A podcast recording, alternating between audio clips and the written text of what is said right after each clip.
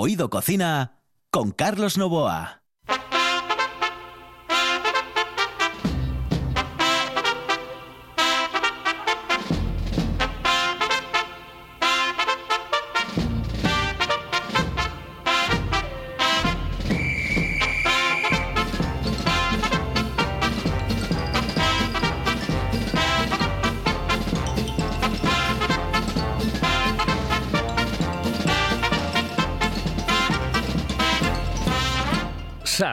Amigos, muy buenas noches. Esta es la sintonía de RPA y estamos en Oído Cocina. Los saludos de Juan Saiz, que está en el control, de Carlos Nova, que les habla aquí al micrófono. Hoy programa completo, programa Comansi.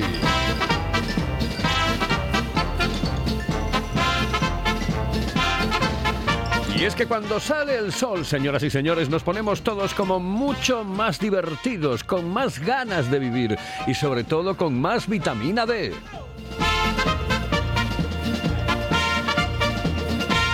Así que atentos, señoras y señores, porque aquí comienza un programa espectacular, atípico de gastronomía que se llama Oído Cocina.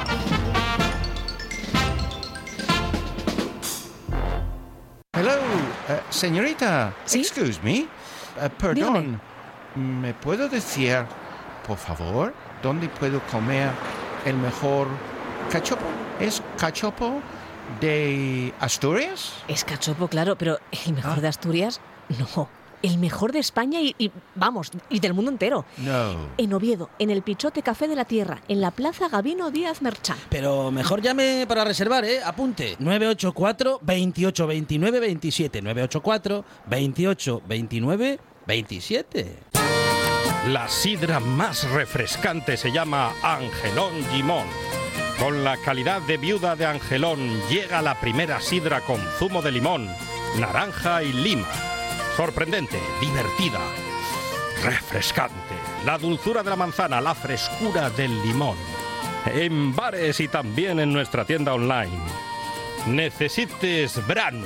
Gózalo con Angelón Gimón.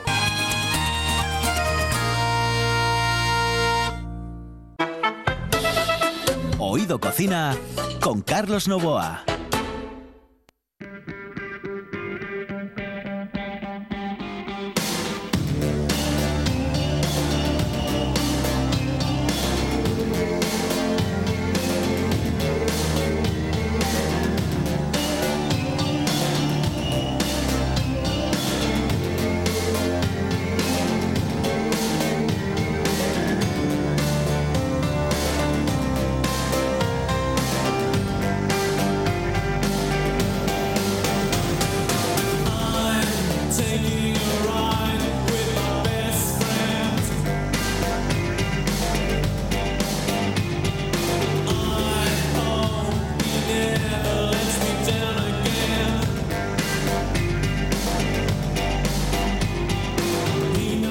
Música de los 80 evidentemente ha sido la mejor del mundo mundial en los últimos eh, años, en las últimas décadas. Bueno, qué narices en la historia, porque la música de los 80 tenía algo especial que no tiene la música de los 90. Quizá se parecía, no es que se pareciese, ¿eh? sino que de alguna manera eh, podía llegar a la calidad la de los 70, los 60, pero es que después ya la cosa degeneró absolutamente hasta nuestros días donde canta cualquiera. Por ejemplo, ese Omar, ¿cómo se llama ese Omar? Eh, Omar no sé qué, que, por cierto eh, eh, lo hace todo a través de una especie de filtro que... Bueno, un- Omar no sé qué. Omar, Omar o tierra, Omar o aire. No, no sé, que no sé cómo se llama el jambo, pero que lo hace muy mal. Bueno, pues nos vamos, señoras y señores, hacia un lugar emblemático en la capital del Principado. Hoy tenemos comunicación aquí, en Oído Cocina, con el restaurante Nalón en Oviedo. Está en este momento en la calle Campo Amor. Estuvo muchísimo tiempo en la calle Fray Ceferino y antes en otro lugar, que no recuerdo yo ahora cómo se llamaba aquí la calle, pero bueno, en cualquier caso, Viti, que es quien está al otro lado del hilo telefónico y es el que lleva el restaurante, nos lo puede decir. Eh, Viti, buenas noches, saludos cordiales. Buenas noches, saludos. Buenas noches. Oye, ese primer lugar donde estaba el Nalón, eh, mm, ¿en qué calle era? Eh, a mí ahí sí que me coges si quieres un poquitín fuera del lugar. Mira, mira. ya- mi, mi mi padre lo cogió ya cuando estaba en Freiteferino. Ah, claro, claro. Claro, él, él lo cogió ya en Freiteferino y a partir de yo tengo entendido que venía de algún otro sitio, de, de- de- de alguna calle, yo creo que de la zona antigua, pero no te puedo decir porque no lo sé fijo. Yo tenía la idea en la cabeza de que era eh, eh, por la parte del Cristo, pero bueno, igual, igual estoy confundido, ¿eh? igual estoy confundido. No, no, del Cristo, en el Cristo subimos nosotros eh, allá por los 78, 80, estuvo mi madre allí que montó donde arriba enfrente de Silicosis, montó el restaurante, pero ella no bajaba de allí. Ah, perfecto, perfecto. Bueno, pues eh, por lo menos ya sabemos algo más de la historia del eh, Nalón. ¿eh? Enfrente de Silicosis fue la primera, la, la primera que, que tuvo la familia, eh, vuestra familia, evidentemente, vuestra familia. Sí.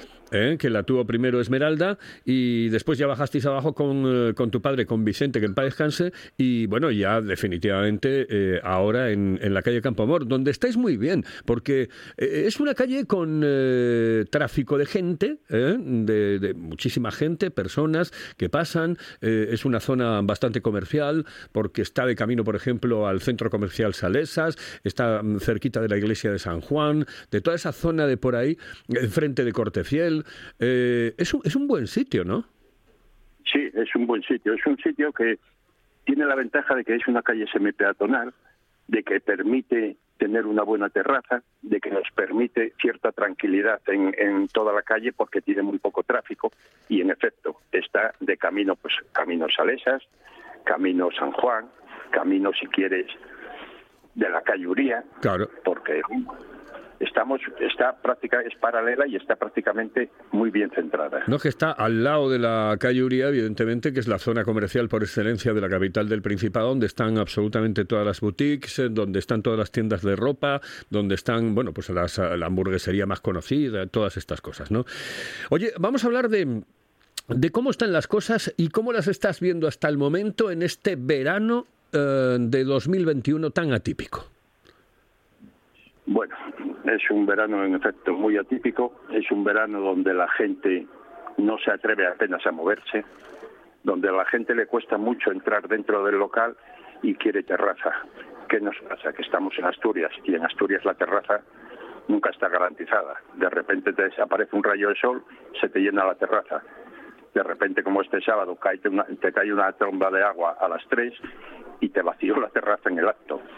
Bueno, es Asturias y es lo bonito que tenemos, que tenemos de to- to- todo tipo de clima. La gente, bueno, la gente ahí ha venido poca, yo creo que es poca la que ha venido, tiene ciertas restricciones y creo que más que nada pues son de visita turística y poco más. Eh, que en cualquier caso, bueno, O- Oviedo normalmente se utilizaba como base prácticamente, ¿no? Es decir, tú em, te asentabas en Oviedo, eh, te quedabas en Oviedo, bueno, veías Oviedo un, un día posiblemente, pero después lo, lo utilizabas como base y lo utilizas como base Sí. eh, para desplazarte, por ejemplo, al, al oriente, al occidente, etcétera, y después volver otra vez a la capital del Principado. Sí, es lo, tiene Oviedo. Oviedo es el, si quieres, el campamento base y de ahí nos movemos. De Asturias, la máxima distancia que tienes son 100 kilómetros, o sea que te puedes mover perfectamente en el día y puedes, que hoy me apetece ir a la playa, voy a la playa, que me apetece subir a la montaña, subo a la montaña, que hace un día encapotado, me quedo en Oviedo y visito Oviedo. Entonces esos días son prácticamente los que podemos aprovechar.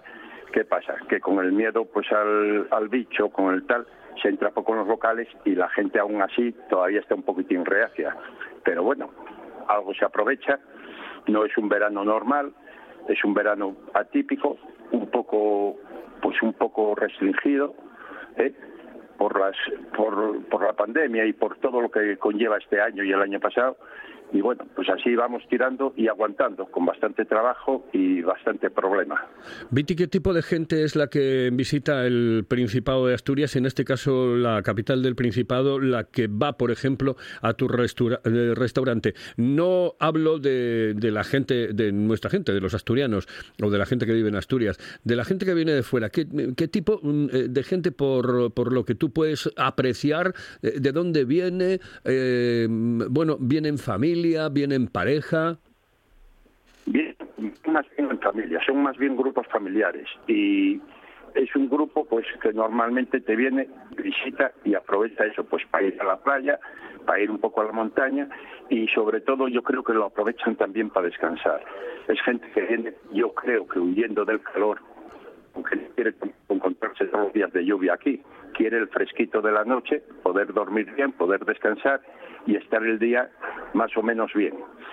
Es un tipo de es un tipo de cliente, pues bueno, eh, si quieres por decirlo de alguna forma un poco ajustado, eh, intenta pues ir, ir sorteando los días de vacaciones y ir disfrutándolo lo máximo posible. Gente, bueno, tenemos ahora mismo tenemos mucha gente de México, muchos mexicanos que te vienen. ¿Por qué? ¿Será casualidad? Yo creo que influye que el presidente del Oviedo es el perdón, el dueño del Oviedo es el es mexicano y entonces yo creo que influye para que tengamos tanta afluencia de mexicanos. Después tenemos mucha gente de paso, como digo yo, pero de paso por la costa, mucha gente de Santander y vascos que van camino de Galicia, que van camino, pues que van a hacer una pequeña ruta, pues no sé, pues que van a León, Burgos y vuelven para su zona, en fin, gente que se mueve así en, trayectos cortos y que te lo suele hacer pues prácticamente en un par de días y son los que disfrutan. Y después, evidentemente, los madrileños, que esos no pueden faltar nunca, ¿no? Eso, esos, esos son, yo creo que esos ya no es gente de fuera, ya son de aquí. Yo creo que son de aquí. Yo, yo es una de las cosas, es que hay que adoptar a los madrileños, porque los, madrileños, los madrileños, eh, eh, claro, después dicen que existe la madrileñofobia, que va en absoluto. Yo creo que nosotros adoramos a los madrileños y además tenemos que estarles absolutamente agradecidos y que se vengan siempre que pueden al, al Principado de Asturias. ¿eh? En efecto, eh, eh, el, madrileño nada más que tiene un día libre escapa para el norte y sobre todo para Asturias. La zona de, pues la zona de Llanes, la zona del Luanco, Sella, toda esa zona sabemos que es está ahora mismo plagada de madrileños. Y es una gente que viene, que se está 10, 15 días o un, simplemente un fin de semana porque te aprovechan el fin de semana, igual que muchos marchan para Valencia, muchos vienen directos para aquí, por lo que te digo, vienen huyendo del calor, ese calor excesivo que tienen y seco que tienen en Madrid, ¿eh? y vienen huyendo y quieren, dicen, no, es que es una maravilla, aquí tienes que taparte para, para dormir, hay que ponerse una sabanita por encima, o hay que poner la chaqueta para salir por la tarde. Claro, nosotros estamos sudando, pero ellos no. es, la diferencia. Nosotros el tiempo este es demasiado bochornoso, para ellos es una maravilla. Claro, ellos vienen de 40 grados y pasan pues a 25, 28 a ver, porque se nos ha cortado la comunicación, vamos a intentar recuperar la comunicación con Viti. Aquí nos vamos con un par de consejos. Sí. Eh, Viti, Viti, tenemos que tenemos que um, eh, ubicarnos un poco mejor para tener mejor cobertura, porque se nos ha ido durante nada, han sido tres segundos eh, la comunicación. Así que vamos con unos consejos y te ubicas un poco mejor para que tengamos perfecta cobertura aquí en RPA. Paladea el auténtico sabor de Asturias con la sidra natural M. Busto, galardonada con la medalla de oro en los premios Japan Awards 2021. Degusta el paraíso, disfruta de la tradición.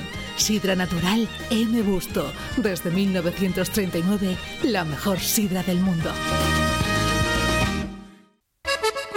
Si piensas en chocolate, piensa en Argüelles. El chocolate nuestra pasión nuestro secreto, la selección de los mejores cacaos del mundo.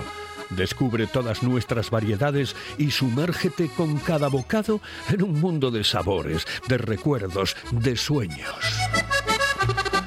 Desde 1912, el chocolate artesano está en Gijón. Piensa en chocolate.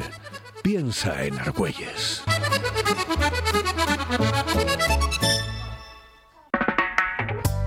Fíjate, lo que yo hice hoy por la mañana para comer hoy, fíjate lo que hice yo, garbanzos.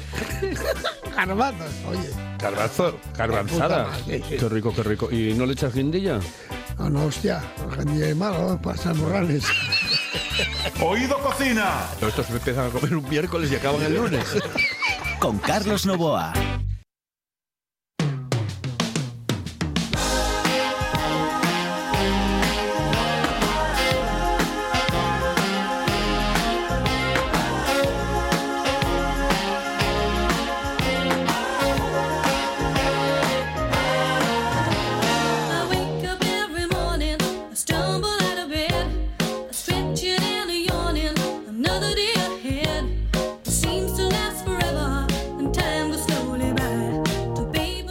Y señores, estamos hablando con Viti del restaurante Nalón en la capital del Principado de Asturias. Oye, y eh, lo que lo que viene, lo que mm, falta de, de verano, ¿qué es lo que espera la hostelería del Principado de Asturias y de la capital? Viti, ¿qué esperas de lo que resta?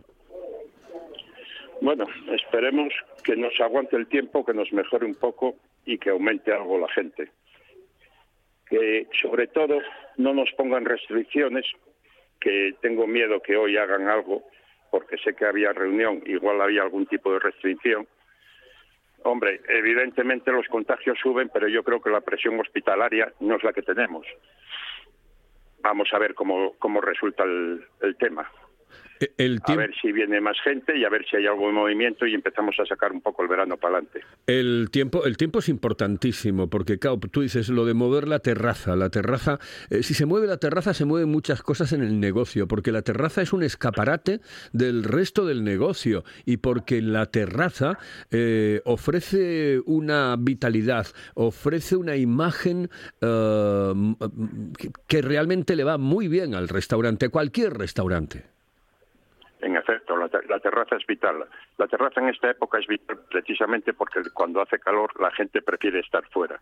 Y segundo, como bien has dicho, es un buen escaparate. Nos la, eh, ve movimiento, ve gente y la terraza, en el momento que está llena, te va metiendo la gente para el local, te acaba llenando el local. ¿eh? Esa es la ventaja que tiene la terraza. Entonces, bueno, hay que estar, nos venga un poco el tiempo, que favorezca el tiempo y aprovechar la terraza en esta época.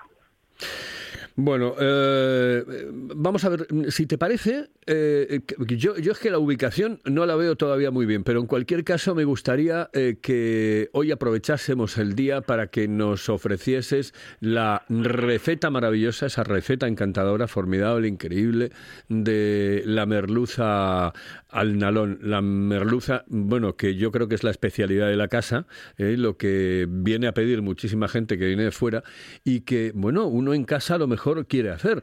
Eh, a ver si nos sale. ¿Qué te parece si nos das la, la receta de, de esa, de esa merluza? No, sabes que la receta de esa merluza es secreta. Es un Bueno, pero así por encima, por encima. Viti, que se nos ha ido la comunicación. Viti, se nos va la comunicación. Se nos va, se nos va la comunicación. pues yo no me estoy moviendo del sitio, sigo estando en el mismo sitio. Ah, pues No sé qué es lo que pasa. se nos, pero- se nos va, se nos va un poco la comunicación. Bueno, me dices que no me la vas a dar, que es eh, secreto. No, es, es- esa receta sabes que es secreta y que es cosa de mi madre.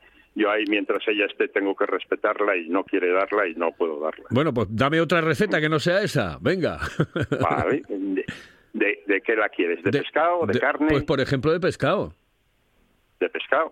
Bueno, pues mira, podemos hacer si quieres, pues la, la, la merluza cazuela.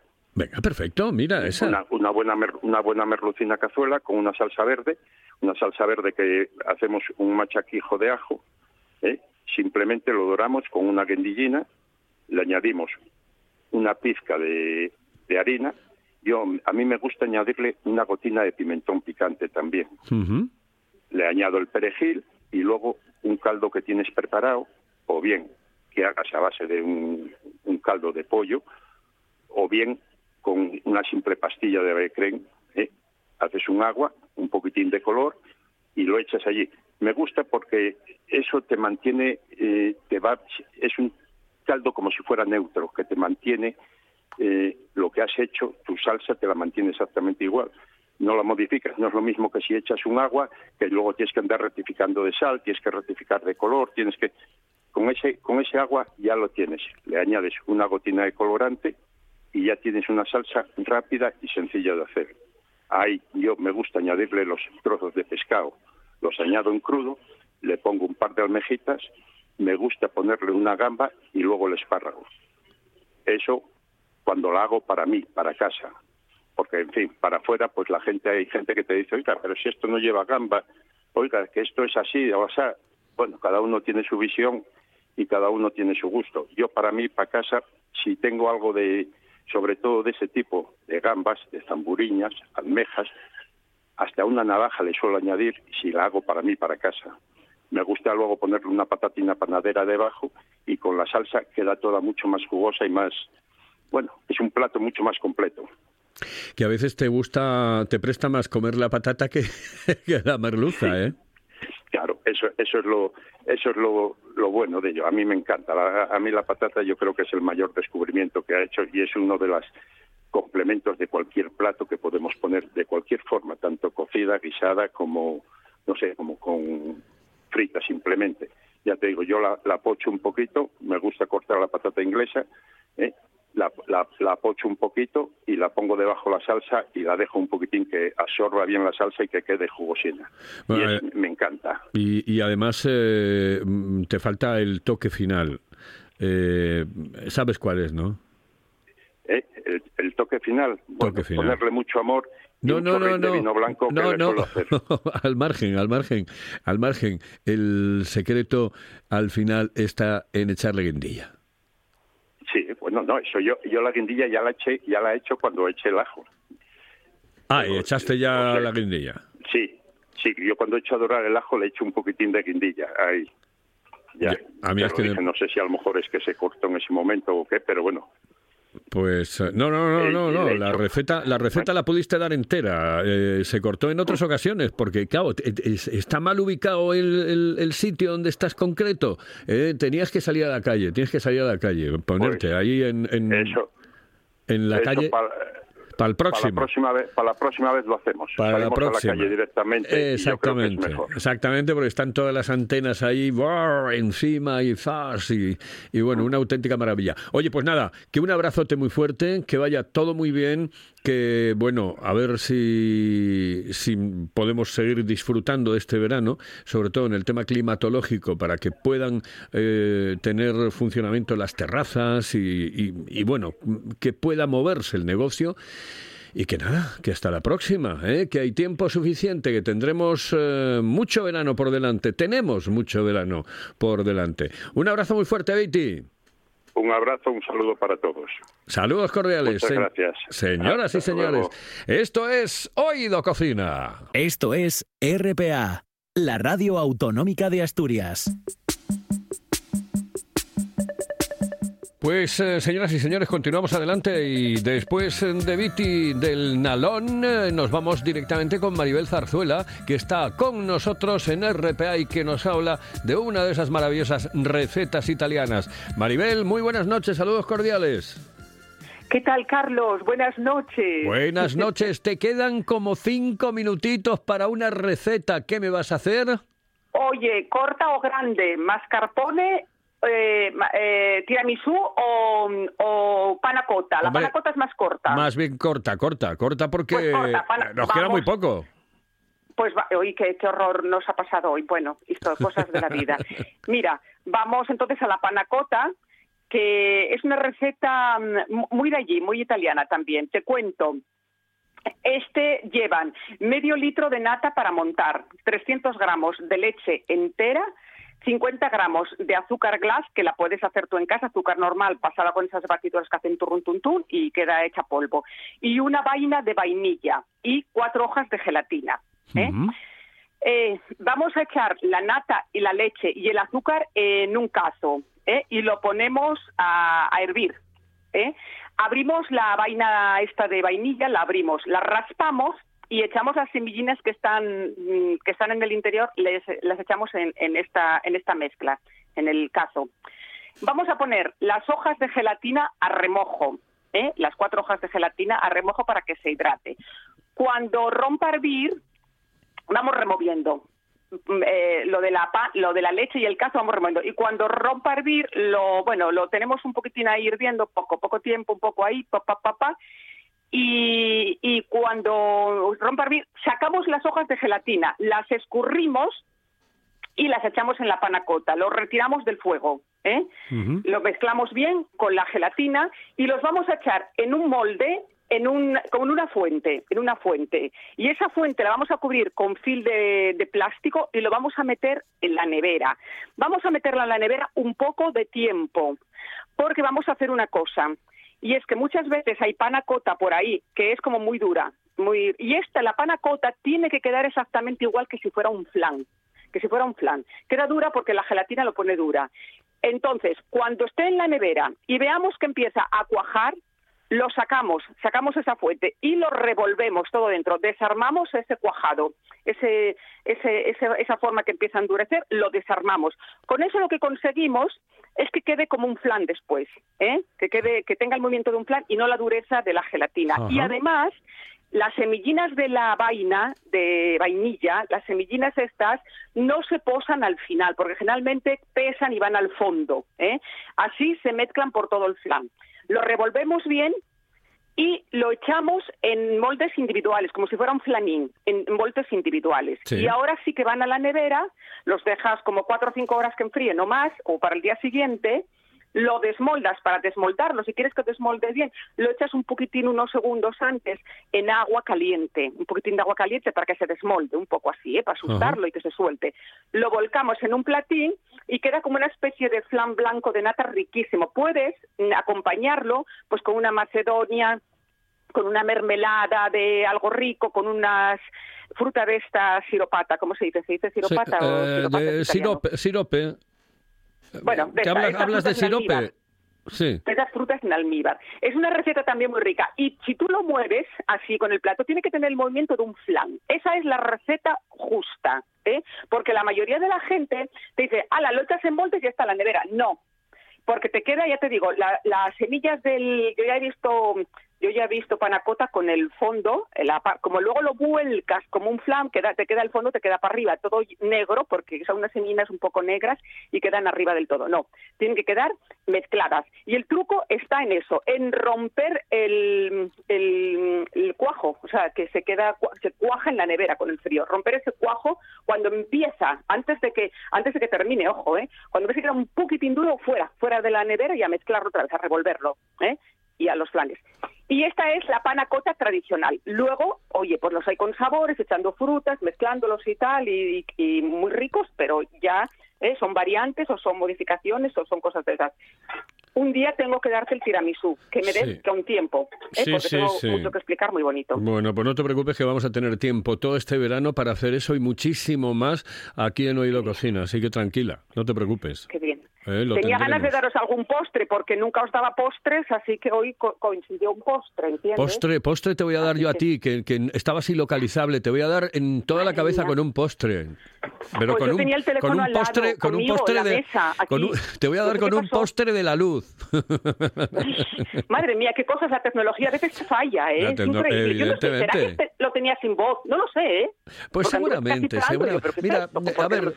Maribel, eres un desastre, A veces. Eh, reconócelo. Oye, por cierto, ¿cuándo te vas a Venecia? Pues mira, cuando acabe, oye, necesito un curioso que me quite el mueble bajero de la cocina de mi casa y me ponga una, la lavadora. Porque puse lavavajillas en lugar de la lavadora. A ver, si hay algún curioso por ahí que me llame. Andamos, andamos con ello. Mari, hasta luego, cielo. Venga, un besito. un besito a todos. Hasta luego. Venga, hasta luego. Ay. Maribel, Maribel, con sus eh, recetas aquí en RPA, señoras y señores. Este es el programa maravilloso y absolutamente atípico de la radiodifusión asturiana que se emite para todo el mundo. Oído Cocina. En el control estuvo Juan Saiz, aquí al micrófono Carlos Novoa. Volvemos on the radio. Aquí el miércoles no, el martes, mañana martes. il treno dei desideri miei pensieri all'incontrario va